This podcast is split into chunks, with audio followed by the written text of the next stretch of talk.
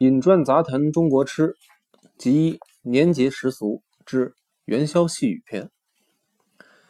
刚过农历新年，一眨眼就是元宵节。元宵节吃元宵，宋朝时就颇为盛行。不过当时不叫元宵，而叫福圆子，后来才改叫元宵的。中国各省大部分都吃元宵，可是名称做法就互有差异了。北方叫它元宵。南方有些地方叫汤圆，还有叫汤团、圆子的。南北叫的名称不同，做的方法也就两样。拿北平来说吧，不时不时是北平的老规矩，要到正月初七准备初八顺星上供才有元宵卖。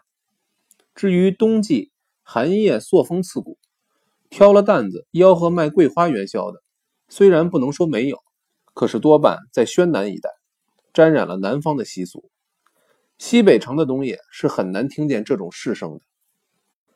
北平不像上海、南京、汉口，有专有专卖元宵的店铺，而且附带宵夜小吃。北平的元宵都是饽饽铺、茶汤铺在铺子门前临时设摊，现摇现卖。馅儿分山楂、枣泥、豆沙、黑白黑白芝麻的几种，先把馅儿做好冻起来。结成大筛子块，把馅儿用大掌链盛在往水里一蘸，放在盛有糯米粉的大筛子里摇，等馅儿沾满糯米粉，倒在掌了里，蘸水再摇，往复三两次。不同的元宵馅儿点上红点、梅花、万字等记号来识别，就算大功告成了。这种元宵优点是吃到嘴里筋道不裂缝儿。缺点是馅儿粗粉糙，因为干粉煮出来还有点糊烫。南方元宵是先擀好皮儿，放上馅儿，然后包起来搓圆，所以北方叫摇元宵，南方叫包元宵，其道理在此。南方的元宵不但馅儿精致滑香，糯米粉也磨得柔滑细润，而且北方元宵只有甜的一种，南方元宵则甜咸俱备。菜肉齐全。抗战期间，凡是到过大后方的人，大概都吃过赖汤圆儿，比北平蓝英斋、民美斋的手摇元宵那可高明太多了。在宣统未出宫以前，每逢元宵节，御膳房做的一种枣泥奶油馅元宵，上方玉石，自然加工特制，其味甜如奶香晕存。据说做馅所用的奶油是西藏活佛或蒙古王公精选贡品，所以香醇味厚，塞上金浆。这种元宵当然是各种俊品。上海乔家这儿的汤圆也是远近知名的，他家的甜汤圆细糯甘沁，人人争夸，姑且不谈。他家最妙的是咸汤圆，肉馅选肉精纯，肥瘦适当，切剁如糜，绝不腻口。有一种荠菜馅的，更是碧玉溶浆，令人品味回甘，别有一种菜根香风味另外有一种雷沙园子，更是只此一家。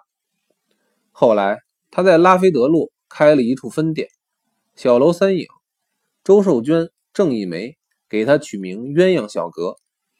不但情侣双双趋之若鹜，就是文人墨客也乐意在小楼一角雅叙谈心呢。近来也有这类汤圆应试，滋味如何不谈？当年花光酒气、赫然如春的情调，往事如烟，现在已渺不可得了。洪宪时期还有一段吃元宵的笑谈。袁相城谋士中的闵尔昌，在元幕府中是以爱吃元宵出名的，时常拿吃元宵的多寡跟同僚们斗胜赌酒。有一天。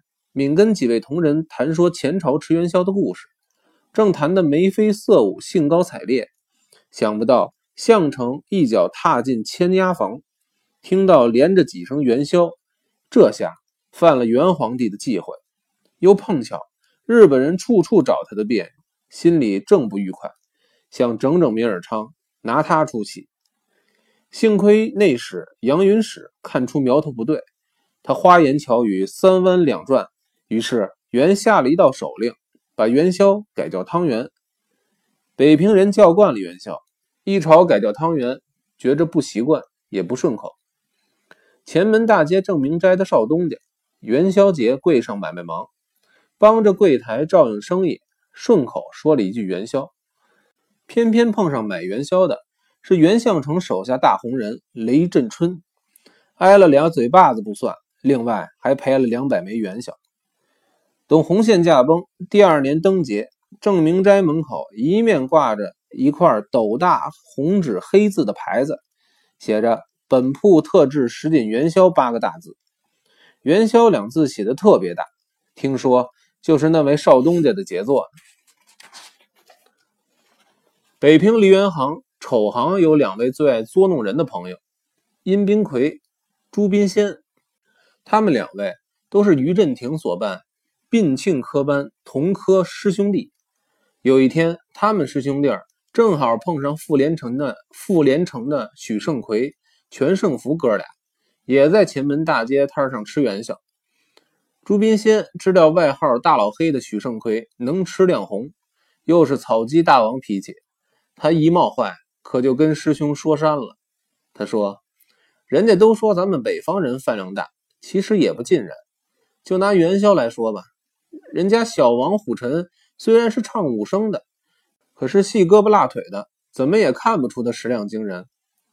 我在正福斋亲眼看见他一口气吃了四碗黑芝麻元宵，另外还找补两个山楂馅儿，一共十八只元宵，让咱哥俩吃也吃不下呀。说完还冲大老黑一呲牙。在毛世来出科应聘到上海演出时，许胜奎给他当后台管事儿。对于小王虎臣，许胜奎并不陌生。这一较劲不要紧，一碗跟一碗，一会儿五碗元宵下肚，比王虎臣还多吃两只。可是，一回家就一会儿跑一次茅房，足足折腾了一夜。第二天，院子里胭脂壶里的庞轩只好告假。后来，毛世来偷偷告诉了记者吴从佑，这个故事才传扬出来。在光绪末年做过直隶总督，袁相成的亲信杨世襄，四五岁的时候，有一年元宵节，全家团聚一起吃元宵。小孩贪食，积滞不消，由小病转为大病，后来医治无效，训至奄奄一息，只好由奶妈抱到外客厅，等小孩一咽气，就抱出去埋了。碰巧这时候有一个送煤的煤黑子从客厅走过，问之原委。